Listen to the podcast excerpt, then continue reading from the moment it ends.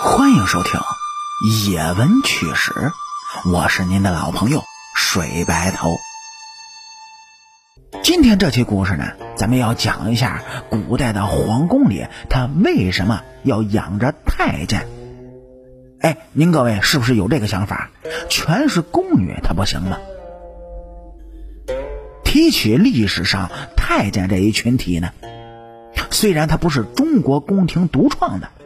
世界其他国家历史中啊，也曾存在过太监这一群体。不过，说起太监文化，估计呢，也只有中国的宫廷存在的历史最为悠久。可后人一般呢，还是会对于这一群体没有什么好感。毕竟啊，在中国第一位皇帝秦始皇开始，身边啊就有了宦官赵高陪伴。而中国历史上的确也出现了很多宦官专权的情况。总而言之呢，太监在世人眼中始终是怪胎一般的存在。尤其对于太监阉割这种行为，始终是被认定惨无人道的。而之所以要采取这样的极端方式，也正是保证了至高无上的皇权不会遭到践踏。以及啊，所有后宫嫔妃对于皇帝的绝对忠诚，所以后宫从来不会允许除了皇帝以外第二位男人出现，除非啊，啊宫里有人生病，才会有男御医出现。除此之外呢，也就只有太监这群半个男人的存在了。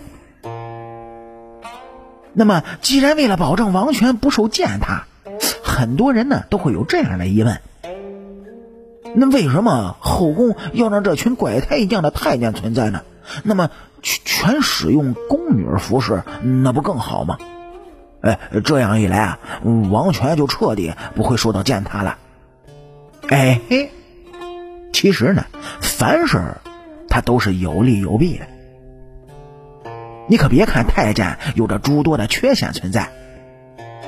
他们的很多长处，同样那是宫女儿无法替代的。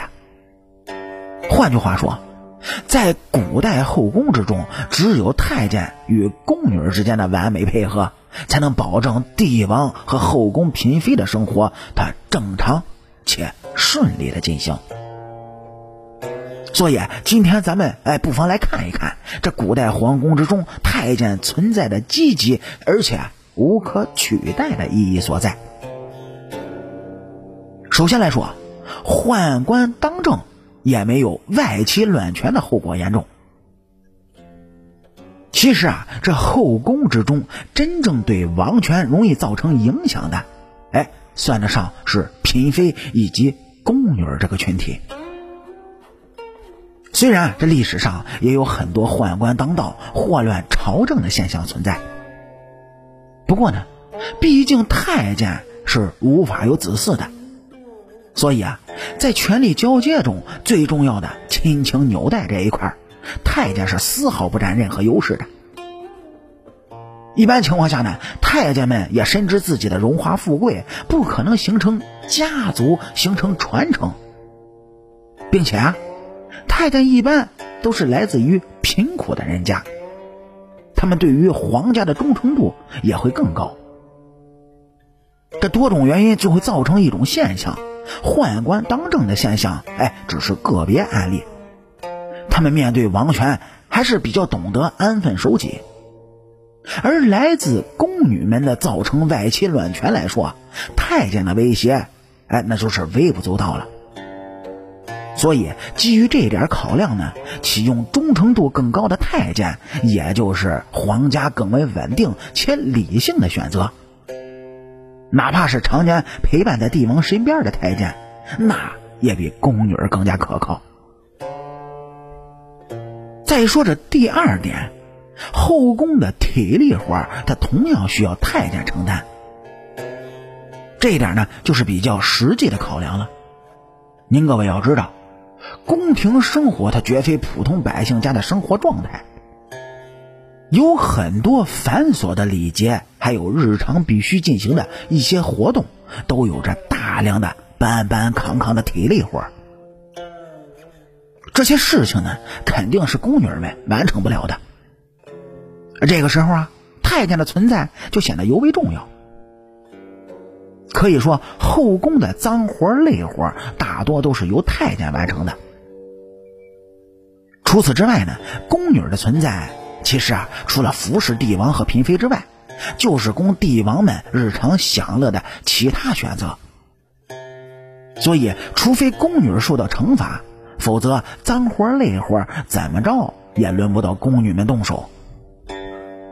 从这一点来看呢，也就注定了太监在后宫往往是最底层的存在。